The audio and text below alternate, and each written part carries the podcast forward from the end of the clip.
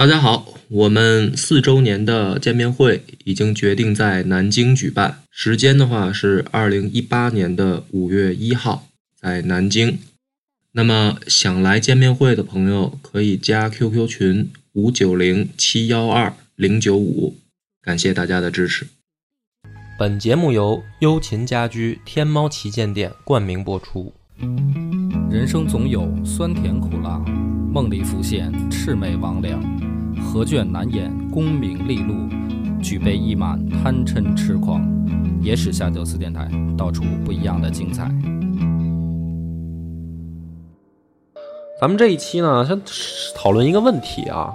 上回讲的时候说了一嘴，就是北魏啊，他这成立到现在以后呢，他一直没工资啊，就是这些大臣啊、官员啊什么的，都等于这个义务奉献，没有俸禄。靠贪污活着，哎哎，对，靠贪污活着，这不是高允这个事儿才把这个给聊起来了吗？所以我就先咱们讨论一下，凡儿你先别喝水了，快点，你开动脑筋，你想想，如果你是皇帝啊，你咋办？就是国家现在已经出现这问题了，是吧？可能你的爷爷跟爹们都没这个这事儿啊，就像当年的改革开放。哎，就跟改革开放的一穷二，你听啊，这你这思路要活跃。嗯，一穷二白，什么也没有，对吧？嗯，但是你国家，你国家有权利，对吧？嗯，你可以开展这个工商业，有一些可以就分配，就成为这个这个公务员收入的重要来源。嗯。不是，那你的意思就是还是继续不给开工资？哎，但是你可以设立一些机构，比如说这个常备的这种这个盐铁这一类的东西，嗯，你国家操办起来，鼓励他们，鼓励他们这个经营，鼓励他们拿权力变现，嗯，变成国有企业。对啊，那成为国家收入个人怎么办呢？个人发工资啊，那就是那你就是说还是得再把工资给发上。对啊。那那就是你的意思，就是说原来不发，后面呢再给他建立一套这个工资制度，还得给发上。嗯，对啊。那贪污腐败的问题能解决吗？你到现在都没解决了啊，对吗？啊，这这肯定不行，我我觉得没没用，因为什么呢？你想啊，这些人假如说靠搜刮民脂民膏，已经尝到甜头了，这个时候呢，你再给他把工资再配上，他也停不停止不了继续去搜刮呀，对吧？就是说，你这相当于，就是拿拿这个这个一一点杯水车薪去救大火。不是你这个问题啊，它是这样，你贪污腐败跟发工资这是两码事儿，你知道吧？虽然都是这个，比如说这个官员的收入来源，嗯，但是你国家应该建立一套正式的，比如说工资制度体体系，这是正统。嗯，建立完之后，至于有没有贪污，这个。跟这个发不发工资没有什么相互的影响，你知道吗？嗯，你包括现在社会照样有有贪污腐败的，对吧？也拿着工资呢，大家，嗯对吧？我可没说这话啊。嗯，没有，国家这个监察阿伟都出来了，这怕什么呀？所以呢，这为什么讨论这个问题啊？就是北魏啊，到了拓跋浚的时候呢，他出现了这种问题以后，慢慢出现了一个结果，什么结果呢？就是当时北魏面对的最大的危机。不来自于外部啊！你说这个北边的各种游牧民族，包括南边的刘宋王朝，这些外敌没啥问题了。其实啊，该打的都打了，互相之间都是在这个等于休养生息的阶段。内部呢，按说咱们一说内部问题，总会想到什么？就是古代啊，我说就是想到民族问题嘛。比如说胡汉之间是吧？这个两个民族。啊，会有一些摩擦，他也不是。北魏这会儿呢，汉人当时的汉人啊，这个挺老实啊，因为就觉得这个甭管谁当皇帝吧，皇帝是是哪个民族的，反正大家能过上好日子就行啊。我们也不打算造反，也不打算什么再驱驱逐鞑虏，什么恢复中华。这个当时的北魏的时候没有这个问题，所以他最大的问题反而来自于鲜卑的贵族。哎，为什么来自这个呢？就是因为之前他没有俸禄，没有俸禄呢，汉人这些官员啊，好多都是世家大族。这些世家大族呢，本身自己的财产挺厚啊，因为他本身大族，为什么能形成大族呢？他要掌握一定的土地嘛，是吧？他说白了，下面有自己的土地能耕着，哎，他所以他他这个没俸禄也无所谓，可是呢，这些鲜卑族的贵族和官员就出现问题了。他们之前靠什么呢？靠战利品，就是他不拿工资，但是呢，他出去打仗啊。北魏之前南征北战一打仗，打仗以后，这些北魏的贵族和官员他们分战利品。可是到了拓跋浚的时候呢，他不打仗了，或者说没有那么频繁的大规模作战，他就没有战利品可分。那这些人怎么办呢？他们就开始在自己的地盘啊，因为他掌握军队，有一些地方大员他是有有这个等于军权的啊，尤其是一些藩王在边疆地区负责镇守的，他们怎么办呢？他们就。说白了，就去民间开始啊，这个搜刮资源了。因为你不发我工资啊，啊，我又没有战利品可分。那么这样的情况下呢，拓跋浚也很头疼，就是怎么办？你还不能动这些人，因为他们手里都有部队，而且在当地有一些藩镇啊、边疆地区啊，他已经形成了自己的等于关系网，在当地盘根错节的。所以你动他们也不行，而且你还有一个问题，你把他们要动了，那还真有可能引发这个边境问题。啊，你万一外族再打过来呢？游牧民族再打过来怎么办？是吧？你把这些能征善战的这些贵族给弄了，那谁替你防守国门呢？是吧？那帆儿哥，你这个时候再带入到北魏这个环境，怎么办？其实没有什么特别好的办法。所以呢，当时这个拓跋浚啊，他只能说什么呢？他制定了很严格的啊，针对鲜卑贵族的考核体系。那么这个考核体系不是说这个你。这个政绩是怎么样啊？它主要针对的就是有没有这个贪赃枉法啊、玩忽职守，就是这些条目上很严格，而且一旦发现了就重罚。他这么做呢，不是说想根除这个，说这尤其是在藩王这个序列里边啊，他说我要根除你们，他不是，他无非就是说什么呢？他敲敲警钟，就是你们别做的太过分就行。为什么这样呢？因为拓跋浚很清楚自己现在啊，等于接手了一个烂摊子，刚刚扶上正轨，他不能把这个局面再打破。所以呢，北魏当时其实对于这个现象采取了睁一只眼闭一只眼，就是这事儿根本也解决不了。睁一只眼闭一只眼呢，是为了让国家缓几年，哎，等咱们这个本儿积攒的厚了，咱再想办法。可是呢，这一期咱们就讲到主题了，这个北魏皇族啊。在这段时期，也不知道是出了啥事儿了啊，可能也是是不是遗传基因的问题，还是什么情况？公元四百六十五年的时候啊，拓跋浚二十六岁，注意他才二十六岁，驾崩于平城的皇宫啊。所以咱们上一期大家已经感觉是不是要说？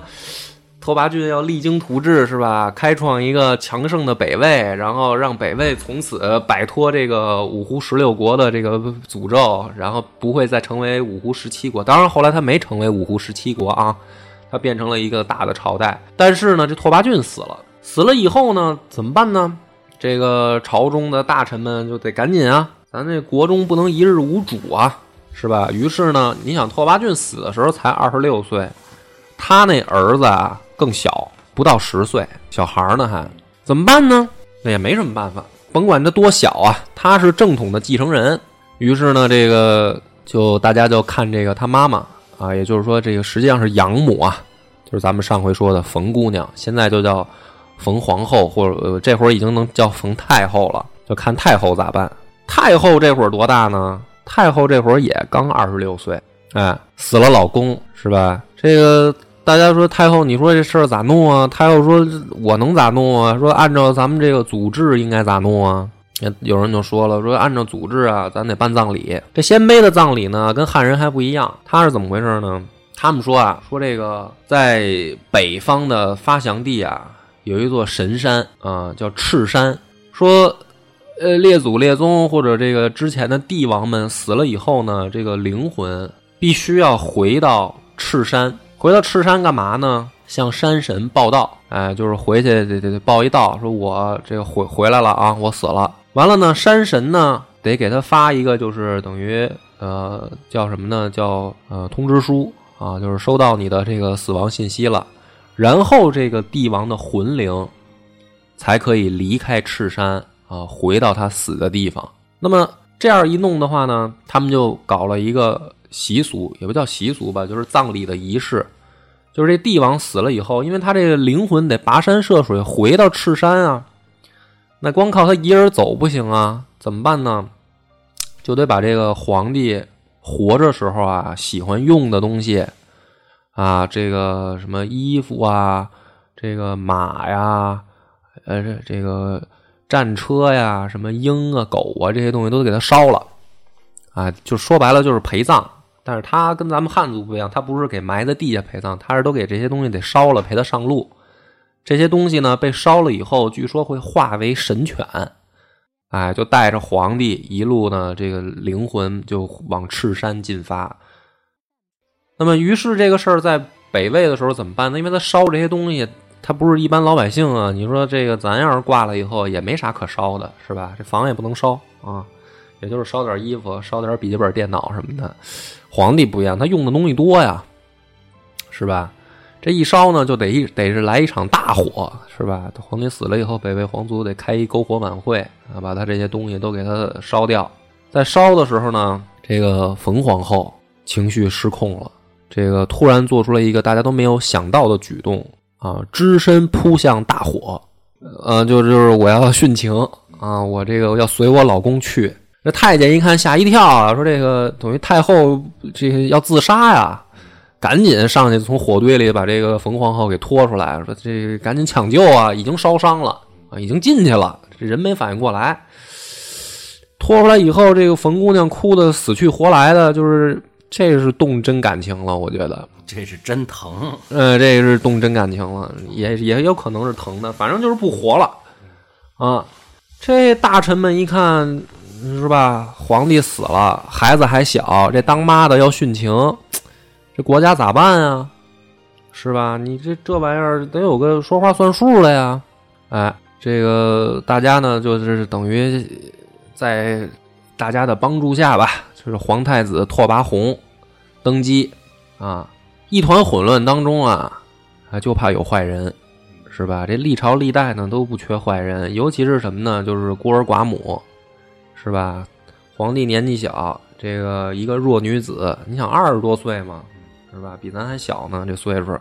这个北魏出一坏人，这人坏到什么程度呢？就是北魏的史书啊，魏书啊，其实相对于其他朝代来说呢，记载的都比较比较全面。也就是你看他的这个传记啊，属于覆盖面比较广，就是王公贵族也有啊，一般的这个就是特奇奇能异士也给立传。这坏人呢，咱先说他名字啊，他原名啊叫以福浑，你一听这名字就知道肯定不是汉人，是吧？后来呢，因为这个孝文帝啊推行汉化，把以服氏呢都统一改姓以，所以这个人呢在史书上的名字就叫以浑啊，不是一个化学提纯物啊，就是名字起的也是比较有特色，以浑。这个乙浑当时呢，已经是车骑大将军，加封太原王。这是一个什么位置呢？车骑大将军啊，负责掌管京师和宫廷的护卫，那就是皇家的护卫都归他管。民军归他管。呃，就是说白了，就是这个皇宫护卫加这个京城卫戍部队，都是这个车骑大将军管。太原王是什么呢？是爵位，在北魏的时候呢，分成王爵，然后下面公、侯、伯、子、男，啊，这个一共六等爵位，王爵是第一等爵位，所以这个乙福呢是车骑大将军加太原王，就是这么一个位置。这个人为什么说他坏人呢？一看这家伙是到了兄弟亮手艺的时候了，是吧？朝中一片混乱。哎，这个孤儿寡母的说话不算数，是吧？怎么办呢？这个以以魂啊，就把矫诏啊，自己以皇帝的名义写了一个矫诏，宣尚书杨宝年、平阳公贾爱仁、南阳公张天度进宫。然后干嘛呢？这三个人进了宫以后，这个以魂就把三个人给做掉了。为什么做掉他们呢？你看，一个尚书啊，两个公爵。这一看就是什么呀？就是要独揽大权嘛，就是把我的政治敌人先干掉嘛。然后这个消息传出来以后，满朝震惊，是吧？就没想到皇帝刚死，就就有这种人出来捣乱。然后呢，当时的这个世宗司徒司徒平原王陆立，这个三朝元老啊，年纪也不小了，正在这个河北张家口啊这个温泉疗养啊，年纪大了嘛，有病在身。一听这个事儿呢，就知道不对劲了，是吧？这是皇帝刚死，三个这个大臣进宫以后就被宰了，这事儿不行啊！赶紧这个陆立就往回赶，赶回来以后呢，五月十六号进宫以后，这个陆立指着乙浑的鼻子就骂，说你想干什么？你小子啊，做这种事儿！这个乙浑呢一看说你行啊，你陆立不是牛逼吗？就在五月十七号的时候，把陆立也给宰了。哎，三朝元老，你想想，这个他也敢动，这么一搞呢，大家就都惊了，就是这个乙浑胆儿太大了。七月初二的时候，乙浑又下用皇帝名义下矫诏啊，封自己为丞相。一个月之内，乙浑牢牢控制了皇宫和平城，将皇帝和皇太后就捏在手里边了。这个时候啊，就反应再慢的人也已经反应过来了，这个乙浑想独揽朝政，是吧？但是没办法，因为皇帝在他手里。哎，你这但但凡要是有什么这个动作，动作幅度大一些，这一封矫诏下来，因为等于乙浑是以皇帝的名义在在出命令，是吧？你这个万一你这边有点什么动作让乙浑知道了，他一封矫诏说你谋反，给你宰了，这就很麻烦。这怎么办呢？当时的朝中大臣啊，就是就看另一个人谁呢？就是东安王刘尼。这也是三朝元老啊，说这这得有个领头的呀，说看看刘尼什么反应啊。这乙浑也不傻，晋封这个刘尼为司徒，哎，然后呢，看看这个刘尼啥反应，就是你是归顺我呀，你听我的呀，还是你你要跟我这个对着来啊？刘尼很聪明，他一看陆立那个下场，他还不知道这会儿不能顶着来啊，于是刘尼表面上呢就顺从了。可是他这一顺从呢，整个满朝文武就就看出风向来了啊！你说刘尼这样，陆立被杀了，刘尼这个顺从了，那咱也就别说啥了呗。所以等于这个官员这边啊，朝上的这些官员就都服从了啊，服从乙浑了。这个大臣这边解决了，乙浑就开始把这个目光扫向什么呢？扫向北魏的皇族。啊，因为大臣毕竟跟皇皇室没血缘关系，是吧？你这个，那你你现在说了算，你就说了算呗。可是皇族不一样，这是有血缘关系的啊。那这些人他未必见得说我就服你的软于是呢，这个乙乙浑啊，就把淮南王拓跋他招进宫来。这个拓跋他是什么人呢？是拓跋熙的长子啊，道武皇帝拓跋圭的孙子，是北魏的，等于这个。比较近的皇族了，而且呢，拓跋他据说是身长八尺，武艺过人啊，曾经随太武帝南征北战，然后这个大破柔然啊什么的，屡立军功，属于在皇族里面威威望比较高。哎，这个乙浑呢，把拓跋他招进宫来以后，也给宰了。就是我把你们皇族里面这么一个代表性人物啊，又是这个等于呃文韬武略比较突出的人才，我给我给宰了。我看看你们啥反应。果不其然呢，这一这一个动作马上就激怒了其中另一位皇族，就是顺阳公拓跋玉啊。这个拓跋玉呢，就这个史书上写啊，他的性格叫中正抗直，就是有点这种直脾气，就见不得这种不平事儿。于是呢，这个拓跋玉看到乙浑的这个动作以后啊，马上带卫兵数百人就闯进皇宫了啊，就是要报仇啊。你哪能杀我们皇族的人？按理说呢，这是一次非常好的机会，就是你既然带兵闯进宫，你就把这个乙浑就给做了嘛，是吧？结果呢，当时这个乙浑啊，竟然就是直接面对这个顺阳公拓跋玉，就两个人当面在朝堂上对峙。然后乙浑问他说：“这个顺阳公带着这么多士兵擅闯皇宫，是什么意思？”你有命令接的接到让你进宫吗？你还带这么多卫兵，什么意思？这拓跋玉呢也含糊，是啊，没有命令啊。你毕竟现在这个皇帝还在啊，是吧？那你这个没有传召，擅自带兵入宫，你这就说白了，不就是要谋反吗？所以马上呢，这个气势他就软了。但是呢，他已经进来了呀，他也得想，那我得我得说，我为什么进来啊？他就说啊，说如今这个皇帝在病期，病期啊，这个天子悲痛，这个我们要见天子，我们要看看天子是不是这个正常。他以为什么呢？说乙浑肯定得把小皇帝控制起来了，是吧？那你肯定不让我们见啊！你不让我们见皇帝，那我就可以说我清君侧了，是吧？你不能让把皇帝藏起来，我们我们得看皇帝。结果这乙浑呢说说你要见皇帝没问题，就把小皇帝给领出来了。这皇帝在这儿呢，这两天爸爸死了，正伤心呢，是吧？不愿意见人，你非要见，那你见吧，在这儿呢，你看看有没有什么问题。这当着满朝文武这面呢，这皇帝出来了以后，拓跋玉就没没脾气了，是吧？你想见皇帝，皇帝你见了呀？那你你现在干嘛？你你是要带人怎么着在殿上？你要动动皇帝也不成？拓跋玉一含糊，那就没招了，那就对不起啊，是吧？我这个一时冲动啊，这皇帝没事儿就行，他就回去了。但是这一回去，这等于机会就就失去了。哎，没过多久，乙浑就找一个理由又矫诏把拓跋玉给宰了。这下一弄呢，等于有一些皇族的人啊，也就看清局势了，就没机会了嘛啊。于是呢，这个啊，而且这个时候北魏皇族相当于青黄不接。什么叫青黄不接呢？你想啊，这个拓跋浚的儿子都穿开裆裤呢啊，还大小便不能自理呢啊。这个拓跋浚平辈儿的人，你想他死的时候才二十多岁，他的弟弟们更小。哎，这个叔叔们呢倒是有一些，可是在。边疆有的都是藩王，他不在中央，所以在中央这些呢，要么年纪太小，要不这个这个岁数这个还不足以服众啊。正是北魏这个等于皇族青黄不接的时候，所以呢，这个满朝文武啊，一看这个情况，连连皇族都没招啊，皇族的人他都宰。于是这个乙浑相当于什么呢？啊，北魏版的曹操啊，挟天子以令诸侯。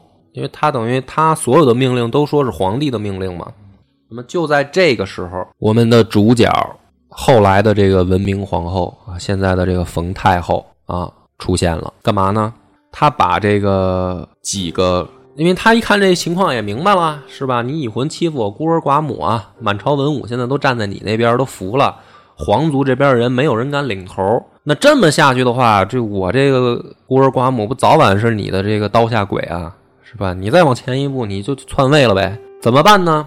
这冯太后啊，就把自己的几个小叔子就给叫来了。哎，叫来都有谁呢？京兆王征南大将军啊，长安镇都大将拓跋子推，这个是拓跋晃的三儿子。哎，自己就是就是等于冯姑娘的小叔子。济阴王拓跋小新城啊，这个是拓跋晃的老四四儿子。史书记载呢，这个拓跋小新城是颇有武略。还有谁呢？汝阴王镇南大将军啊，虎牢镇都大将拓跋天赐，任城王持史持节征东大将军，合龙镇都大将拓跋云，这几个都是拓跋晃的儿子，就是跟她老公都是兄弟。这会儿年纪也都不大，但是呢，这个冯姑娘把他们找来以后呢。就跟他们说了这么一段话，说几位兄弟一定记住了，后面碰到什么事儿啊，不管碰到什么事儿，但凡你们要接到了说皇帝的命令要杀你们，你们记住了，肯定不是我儿子的主意啊。说你们都是这个血肉骨亲，皇帝绝对不会下这样的命令要杀你们，绝对不会说。一旦你们接到这个命令，一定是小人作祟，千万不要认认头。就是该反抗就反抗，但如果没有这个命令的时候呢，大家先聚在一块儿，先不要着急这个去是吧？有太大的动作，因为有前车之鉴嘛。那么这个时候，乙浑呢也反应，也有也有察觉，就是说你你把这些藩王叫过来干嘛是吧？这个冯太后就很聪明，她这么跟这个乙浑说的：说啊，导夷刘宋宗室内斗，自相残杀。如今大魏新帝登基，正是非常时期啊。为了避免重蹈刘宋的覆辙，我觉得应该把这些宗室严格的控制起来。哎，他找这么个理由，他那什么意思呢？就是说，说你看这个南边的刘宋是吧？皇帝一死，几个兄弟就开始自相残杀，然后这个朝政就乱了。说这会儿呢，这个咱们这边也是，我儿子还小，我就怕这几个叔叔捣乱，所以我把他们几个叫过来，你你把他们控制起来，哎，监视上，别让他们捣乱。这个乙浑一听说，你看这女人头发长见识短，是吧？哎，我这会儿就怕他们给我捣乱，正好你把他们给召集起来，那太好了，那我就看着呗。反而这个乙浑呢，就没有对这个冯太后啊加以警惕，他还真相信了，就是女人胡琢磨嘛，是吧？哎，反而这下呢，给了这个冯太后一个机会，就是他身边团结了第一批皇室的成员，就是这些人心里面明白谁是敌人，谁是自己人了。紧接着呢，没过多长时间啊，这乙浑不知道怎么想的，抽什么风啊，他突然上表，当着王这个满朝文武啊，要求皇帝册封他媳妇儿为公主啊。这事儿反正也是干的这个前无古人后无来者的啊。公主是什么呢？就是皇帝的女儿叫公主嘛。他媳妇儿根本就不是皇室成员，他现在要求皇帝册封他媳妇儿为公主，那你什么意思呢？你已婚？是吧？你想当驸马呗？啊，可是你想当驸马，你就能当啊？这个公主不是随便乱封的啊！历朝历代这个所谓的公主，那都得是有一定的，就是怎么说呢？叫是一种政治资源。你像你比如说这个，在古代的时候，边疆的少数民族问题里面有一个办法，就是和亲。和亲嫁什么？嫁的就是公主啊！这个是。甚至涉及到国防问题的是吧？你对内也是有一些世家大族，哎，朝中的这种意见领袖，他可能会这个把哎把儿子跟这个娶一个公主，那为的是什么呢？为的是我巩固内部的统治。嗯那我这个公主给你这个娶你们嫁过去，那你已婚，你凭什么让你媳妇儿什么册封为公主？你这都没道理。很多人呢就纷纷就反对，你这就不不符合规矩，凭什么呀？是吧？哎，这个朝中呢，就是给了很大的这个阻力，而且他这一个举动啊，直接刺激了这些北魏人，就这个朝臣也好，皇族也好的，就等于最后这最敏感的部分，是吧？我们以为你已婚是想这个独揽朝政。你想往皇族里靠，那你这不就是要最后造反吗？对吧？你就离也不叫造，你这离篡位就差一步了。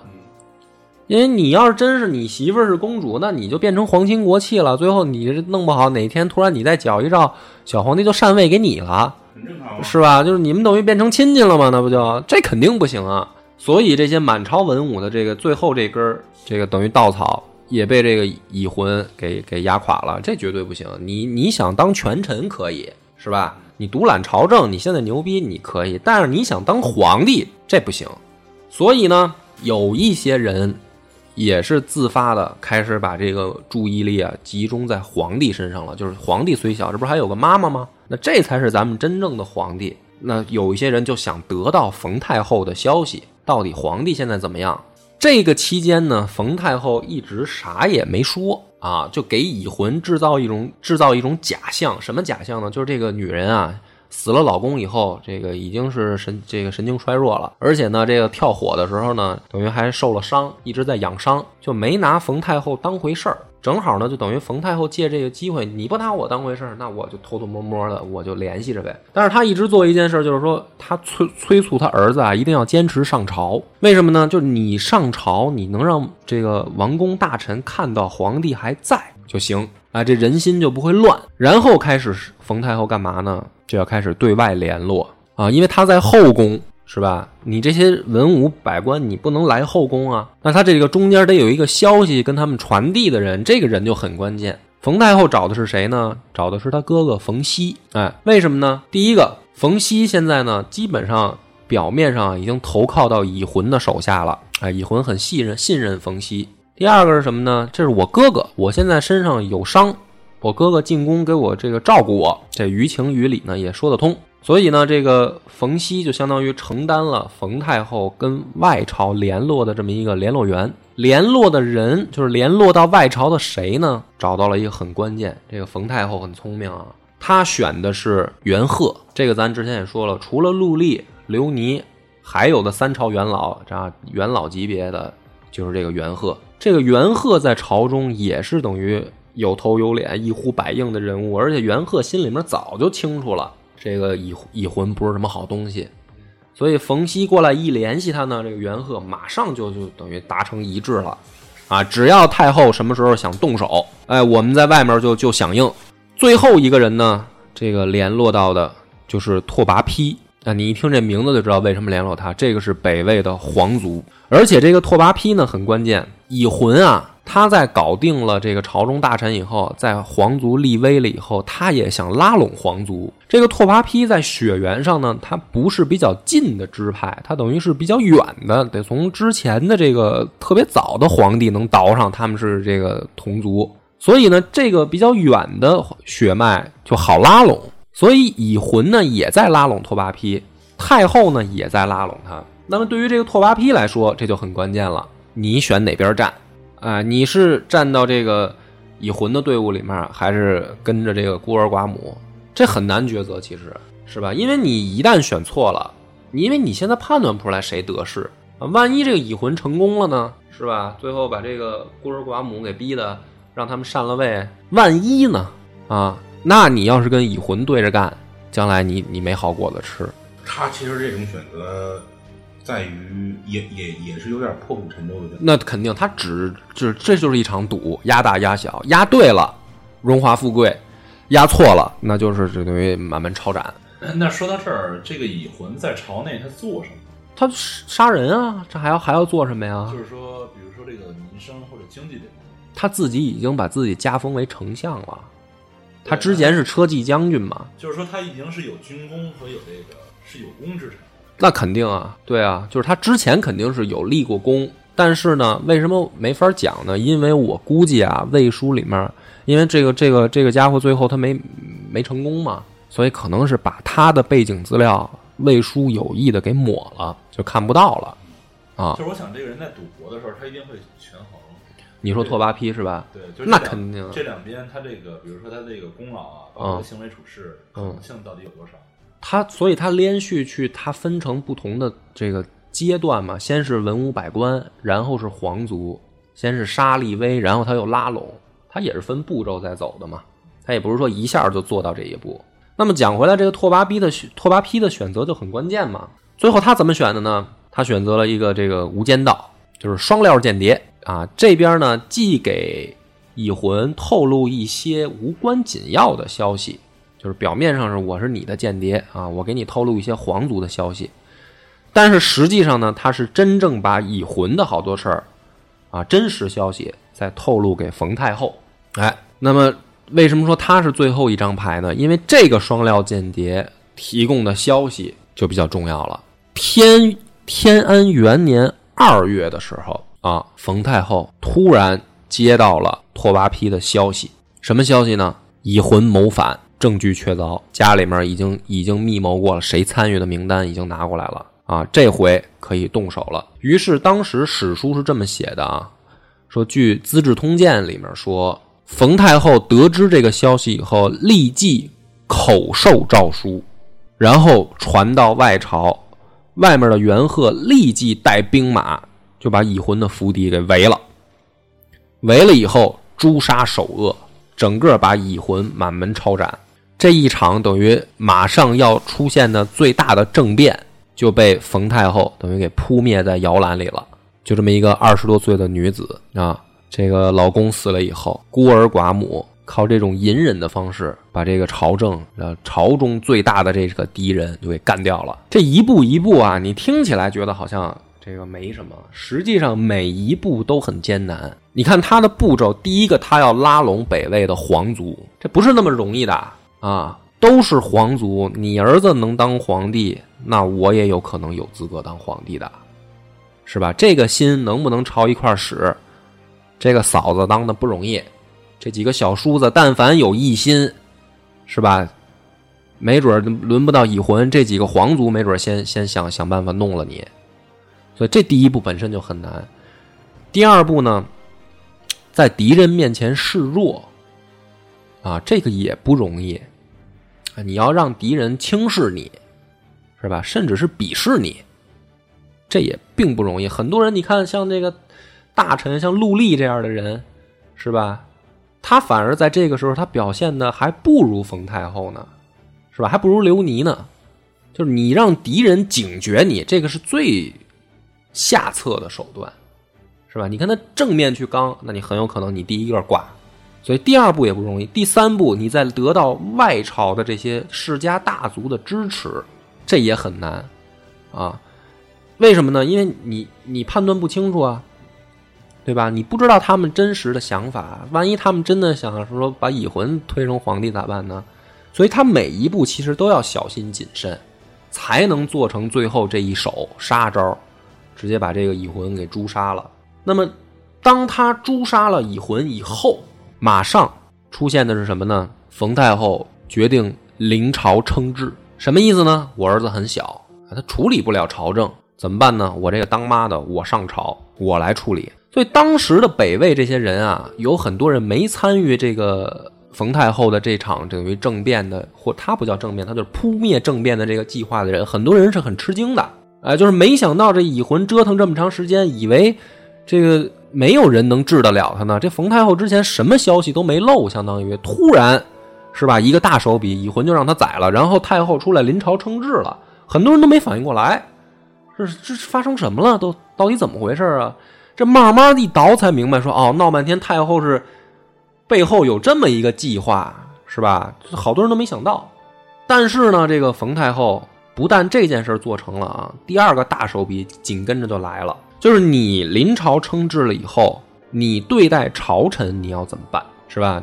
你可以临朝称制，但是是北魏也有一个传统，是吧？就是子贵母死，子贵母死。当时为什么立这个规矩？就是防止后族专政，所以这个皇子的亲妈必须死，人家才有这个制度。那么实际上它指向的什么呢？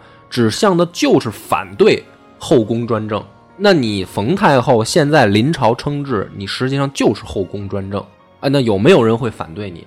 所以呢，冯太后她临朝称制以后，她要怎么办呢？凡哥，如果你是冯太后，这会儿你要干嘛？给他们好处，给好处。要分两两种人啊，我再提示你，第一种，你是不是要要有自己的队伍？他已经有了，因为他这个反击的时候。嗯。那第二个，对于你的敌人怎么办？杀杀。好，咱们先讲第一个啊。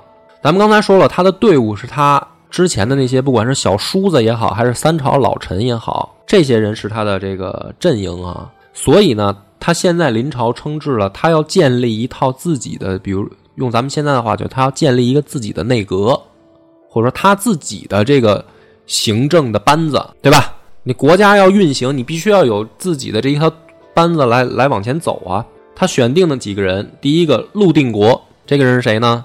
陆立的儿子，哎，这个属于三朝元老的孩子啊，而且这个陆定国呢，从小是跟拓跋宏一块读书、一块玩的。说当年拓跋浚啊，看见这个婴儿时期的陆定国就很喜欢，就把他抱进宫来养了。说白了，这是他儿子的发小。哎，第二个，那么陆定国被封为东郡王啊，然后呢，任命他为殿中尚书。掌管整个皇城的禁卫军，等于这回这个警卫体系，这个就我重新建立了啊。第二个呢，元贺，对吧？三朝元老，朝中威望这个很高，把元贺从冀州调回，拜为太尉。第三个刘尼，这个刘尼很关键，是吧？很多人都以为他已经投靠到乙浑那儿了。哎，这个和冯太后呢？说白了，慧眼独具，知道这个刘尼啊，其实心还是向着北魏的皇族的。之前呢，只不过是这个在人屋檐下不得不低头。而且刘尼确实威望很高，而且能力很强，于是让他担任司徒，管理官员的人事任命啊，这个比如官员的升迁啊、调动啊，都是刘尼负责。最后一个老朋友了，也是高允，哎。这个直言敢谏的人是吧？性格里面揉不得半点沙子，很很忠诚正直的这个高允。高允还有一个关键是什么呢？高允是汉人啊，所以呢，文明皇后马上要干的一件事儿，就是她在后世啊被称为一个政治家，甚至是改革家啊。你别看她是个女的，所以她的这次临朝称制。把高允推出来是什么呢？他后面做了一件更关键的事他推行汉化，啊，所以这个历史影响跟地位就不一般了。你想，你比如说你一提起这个吕雉和比如说慈禧，有的人觉得他们是政治家啊，但是也有人觉得这就是老娘们儿后宫乱政啊。但是，一提起这个冯太后的时候，一般啊，大部分人都不会有这种感觉，因为她有作为。那么，这个是自己的班底说完了，敌人怎么办呢？凡儿哥，刚才你说杀是吧？冯太后没有。这个已魂的这个班底里面有一个二号人物叫慕容白药啊，你一听就知道鲜卑慕慕容鲜卑的后代。当时呢，他爹啊就已经被赐爵为高都侯啊。后来呢，这个慕容耀白耀啊，为官比较这个清廉啊，执法严明，而且呢，也也有能征善战的这个才能，是吧？军事能力也很强。所以呢，这个文成皇帝一死，就是慕容俊，呃，这个拓跋浚一死呢，乙浑就去拉拢这个慕容白耀。这个慕容白耀呢，属于就是心里没点逼数的那种人啊，马上就跟这个乙浑同流合污了。所以这会儿呢，这个冯太后这个拨乱反正，是吧？把乙浑干掉以后，这慕容白药心里边就没底了。这我是属于这个团伙里面的二号啊，二当家呀，早晚这刀得落我头上啊，是吧？哎，他没想到过了几个月，这个慕容白药啊，不但没有被这个灭门啊或者夷族，连官职跟爵位都保留了，没动他。紧接着是什么呢？不但没动他，后来的冯太后还对他多加重用啊。介绍几个他的战例啊。黄兴元年二月的时候，派这个慕容白白药啊去攻打刘宋的无盐城，一个月攻克。黄兴二年，慕容白药又围攻刘宋的东阳城。后来的慕容白药屡立战功啊。黄兴三年的时候，由上党公晋级为济南王，封王爵了。这个是冯太后对待敌人，什么意思呢？敌人如果有能力的人，他一样重用。所以这个种种的手段用完了以后，自然而然化解了，就是朝中啊，基本上没有人再去提。后宫不许干政这件事儿了。一方面，他的敌人这个时候心里面心花怒放，是吧？我不但逃得一命，我还能有有我的我的用武之地，心里面对他都是感激的。朝中这些老臣呢，也很这个觉得这个女人不一般，是吧？手腕很强，而且呢，这个这个冯太后后来还推行文治，在北魏设立了乡学。那么他这个乡学怎么设呢？北魏其实早就有太学，但是太学呢，相当于招生范围小，门槛比较高啊，一般也得是世家子弟、王公贵族才去这个太学上。乡学就不一样了，像太学呢，相当于比如国立的大学，乡学就相当于什么呢？就每个郡都有的高中。门槛没有那么高，那么冯太后推推的乡学制度呢？按照郡的大小不同，大郡设博士两个人，助教两个人，可以招学生一百个；次一点的郡呢是博士两人，助教两人，可以招学生六十个。哎，小郡可以设博士两个，助教一人，学生四十人。推行文治的结果是什么呢？就是避免北魏变成五胡第十七国。